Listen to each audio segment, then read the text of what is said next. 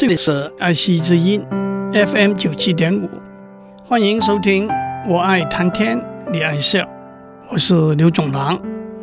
知名人物逝世，自然是一件大事，因此报纸除了报道有关死亡的消息之外，也要叙述一下逝世的人的生平事迹，往往就以訃闻 （obituary） 的形式出现。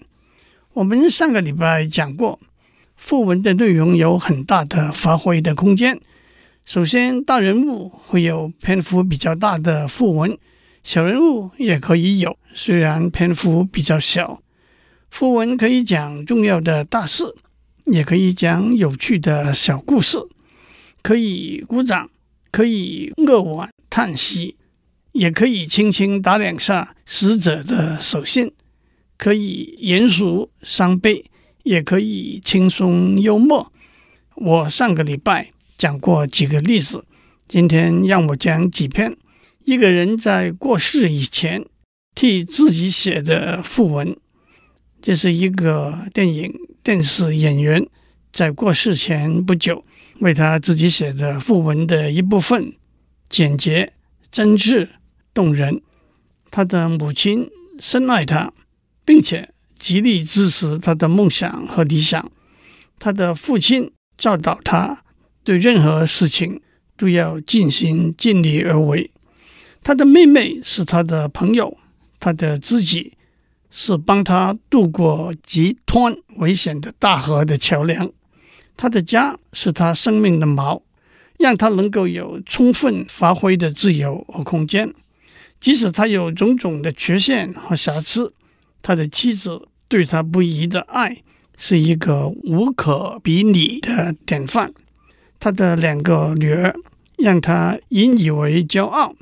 他们对人类的进步和世界福祉的奉献，让他对未来充满了希望。虽然他们会用不同的方式来表达他们对他的逝去的哀伤，但是他希望他们节哀顺变。他很幸运。能够靠着做他喜欢做的事情来谋生，他是一个职业演员。从每一个角度来看，他都是一个非常幸运的人。另外一个自己写的訃闻，倒是翻来覆去，怕别人看不懂。某某先生已经是一具尸体了，他不再存在了，他没有生命了，他死了，他终场落幕了。他断气了，他的灵魂已经从他残破的臭皮囊里头被释放出来了。假如他是中国人，他还可以加上他翘辫子了，他一命呜呼了，他寿终正寝了，他上西天了，他去见阎王了。二零一四年四月六日，瑞典一位九十二岁的老先生吩咐他的儿子。在他死后，在报上登出由他自己具名，只有“我死了”三个字的訃闻。他原来以为这是简单明了的做法，没有想到，直到引起许多人对他的身世背景的好奇，在诸多询问之下，他的儿子只好补写了一篇比较详尽的訃闻。中国的报纸虽然在报道大人物的死讯的时候，也会附记他们生平事迹，甚至加上一些有趣的小故事。可是，从来没有像西方报纸一样，为一个不见经传的小人物轻松幽默地写一份訃闻。不过，我们说过，訃闻是一份传记，传记也可以作为訃闻。在这个说法之下，我倒找到一个可以算是不错的例子。陶渊明是东晋和南朝宋时代的文学家，相信大家都读过他写的《桃花源记》和《归去来辞》。他自号为五柳先生，也写了一篇《五柳先生传》，这是一个轻松幽默的自传。我想，当他去世的时候，也可以登在报纸上作为他的訃闻。下面是这篇文章的白话翻译。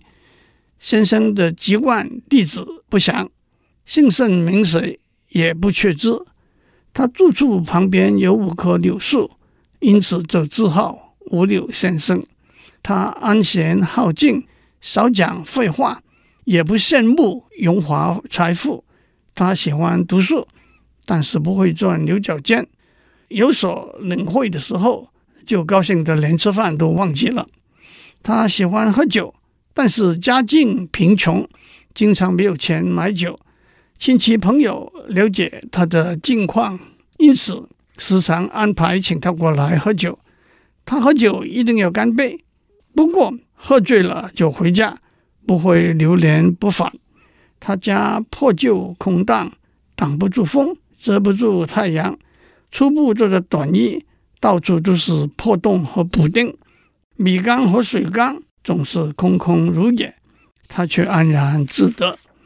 他时常写文章来做消遣，也借此表达自己的志向，把世俗的得失置诸脑后。他就这样过了一辈子。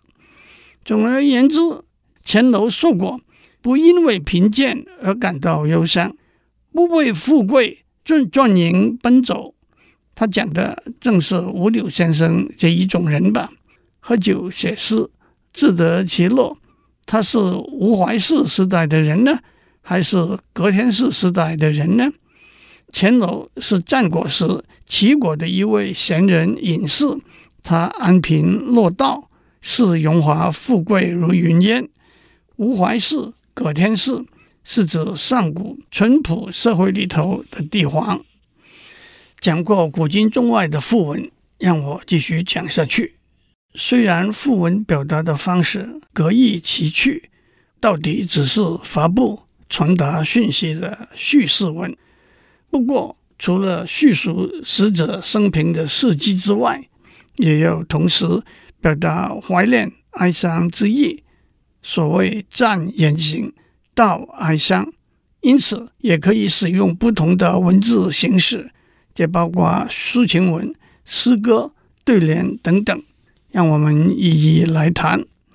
通常在葬礼中宣读的一篇文章或者一篇演说，称为祭文、悼词，在英文称为 eulogy。在中国古代文学里头，有几篇非常有名的祭文，让我先讲韩愈的《祭十二郎文》。韩愈是唐代的文学家，他和唐代的柳宗元、宋代的欧阳修、苏洵、苏轼、苏辙、王安石、曾巩都是非常杰出的散文作家，并称为唐宋八大家。他反对六朝以来讲究四六句和对仗的骈体，推动三代两汉时代自然朴实的文体，而且他的文章词锋锐利，气势磅礴。苏轼对他的赞誉是“文起八代之衰”，八代就是指唐朝以前的东汉、魏、晋、宋、齐、梁、陈、隋。祭十二郎文是韩愈祭吊从小一起长大却骤然逝世的侄儿十二郎的时候写的，感情真挚，文字淳朴而动人，被称为祭文中的千古绝调。也有读《出师表》不哭者不忠，读《陈情表》不哭者不孝，读《祭十二郎文》不哭者不慈的说法。让我先把韩愈的家族成员交代一下。韩愈的母亲在他出生未满两个月，父亲在他三岁的时候就过世了。韩愈有三个哥哥，不过历史上的记载只有他的大哥韩会和二哥韩介。一个说法是他另外一个哥哥早逝了。大哥韩会没有儿子，二哥韩介有两个儿子，大儿子。叫韩伯春，二儿子叫韩老成。韩老成在族中同辈排行列第十二，所以也被叫做十二郎。韩老成被过继给韩会，比韩愈只小两岁。韩愈在父亲韩仲兴过去之后，就由哥哥韩会、嫂嫂郑氏抚养，和十二郎一起长大。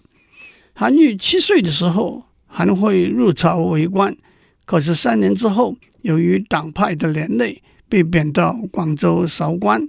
两年之后，在韶关逝世。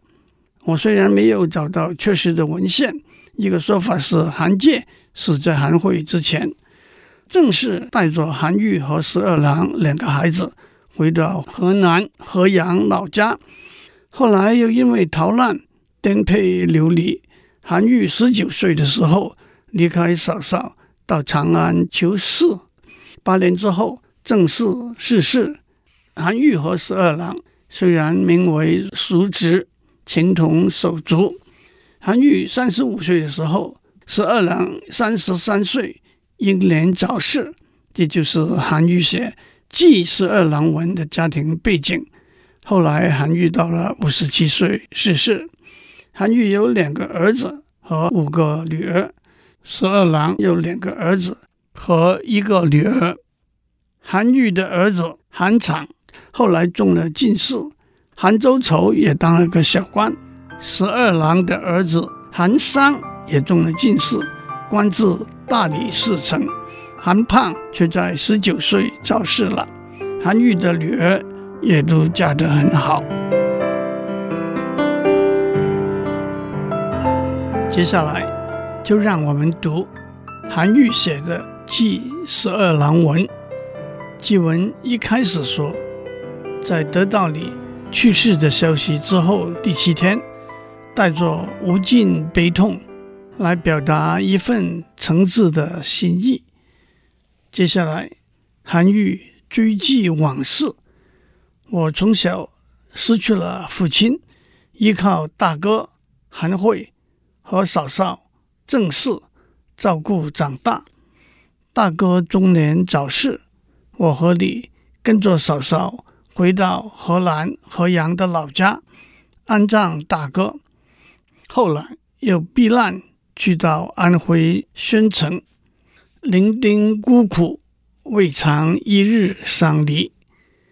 我的三个哥哥都不幸在壮年就去世了，所以承继先人的后代，在孙为汝，在子为吾。我们小的时候，嫂嫂指着我们两个说：“韩氏两世，为此而已。”你那个时候还小。大概不会记得。我虽然记得，也不懂得嫂嫂的话里头的悲痛。接下去，韩愈说：“我十九岁的时候离开嫂嫂和你到长安去，接下来的十几年到处奔波，聚少离多，哪里会想到你竟然舍我而去了？我和你都很年轻。”我一直以为目前暂时的别离，以后一定会长久相聚，所以我才会离开你，到长安去谋求一份薪水微薄的官位。早知如此，即使是最高的官位、最丰厚的俸禄，我也不会离开你一日而去接受的。接下去，韩愈讲他自己的健康情形。无年未四十，而事茫茫，而发苍苍，而齿牙动摇。当然，原因是那个时候医药不发达，韩愈没有配老花眼镜，没有买染发剂，得了牙周病又没有去植牙。接下来，韩愈说：“想到我的父亲和哥哥都是健康而早逝，我这么衰弱的身体。”哪能撑得长久呢？接下来他讲到十二郎的早逝，谁会想到年轻的先逝去，年长的却存活下来，身体常见的夭折，一生都是病的却能够拖延下来，这是真的呢？还是在梦中呢？还是消息传递的错误呢？难道我哥哥多做善行好事，他的儿子？却会英年早逝吗？难道你是个正直聪明的人，却不能够承受我哥哥的遗责吗？难道年轻身体强健的早逝，年长身体衰弱的却存活吗？如果说是在梦中，是消息传递的错误，那么好友孟东野的信、仆人耿兰的报告，怎会在我身边呢？啊，这是真的了。我哥哥多做善行好事，他的儿子竟然英年早逝。你是个正直聪明的人，竟然不能够承受我哥哥的遗泽，这真是天理难以推测，寿命难以预知啊！诸位听众，请注意这一段句法的巧妙运用，先是陈述句和疑问句，然后倒过来把陈述句改成疑问句，把疑问句改成陈述句。接下来，韩愈又回到他上面说的他自己身体状况。我自从今年斑白的头发已经变成全白了，动摇的牙齿有些已经掉落了，体质一天比一天衰弱，精神一天比一天萎靡，恐怕没有多少时间就会跟着你走了。接下去，韩愈讲到他们的儿子，你的大儿子韩商。今年十岁，我的大儿子韩昶今年五岁，年轻身体壮健如你，都已经逝去，又怎能期望幼嫩脆弱的他们成家立业呢？接下去，韩愈谈到十二郎的病。一年以前，你写信给我说得了软脚病，推想是缺乏维他命 B1 引起的脚气病。症状包括运动障碍、四肢无力。我说这是江南人常常有的病，没有想到你竟因此丧生。难道你还有别的疾病吗？最后韩愈说：“哎，你在什么时候开始生病，我也不知道；你哪一天去世，我也不知道。你活着的时候，我们不能在一起。”相互照顾，你死了，我不能抚摸到你的尸体而哭泣。现在一在天之涯，一在地之角。你在生的时候，你的影子和我的形体不能相依靠；你死去之后，你的灵魂不会来到我的梦中。这都是我所造成的，还能怨谁呢？从此以后。我对人生也感到没有意义了，只希望在生命中剩余的时光，教导你和我的儿子，希望他们有成就，坐育你和我的女儿，等待他们出嫁。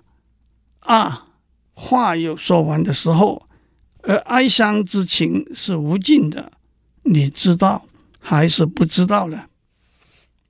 让我念原文的最后一段。呜呼！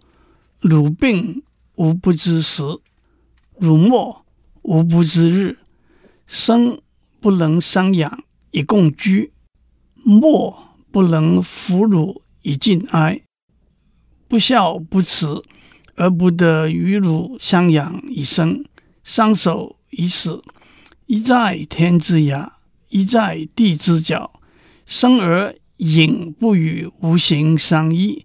死而魂不与吾梦相结，吾实为之，其又何由？自此以往，无其无益于人世矣。当求肃清之田于伊尹之上，以待余年，教五子与孺子信其成，长吾女与孺女待其嫁，如此而已。呜呼！言有从而情不可终，汝其知也也，其不知也也，呜呼哀哉！这就是韩愈非常感人的一篇文章《祭十二郎文》。其实韩愈的文章形式多样化，重体兼长。不过值得一提的是，他很会写。也写了八十多篇祭文和墓志铭，包括祭田横墓文、祭鳄鱼文、刘子厚墓志铭等。且其中有好些是当时达官贵人用重金恳请他为他们的先人写的。按照历史的记载，他收到的润笔包括一匹马、一条白玉腰带、绢五百匹等等。他的收入倒是不错的。祝您有个平安的一天，我们下周再见。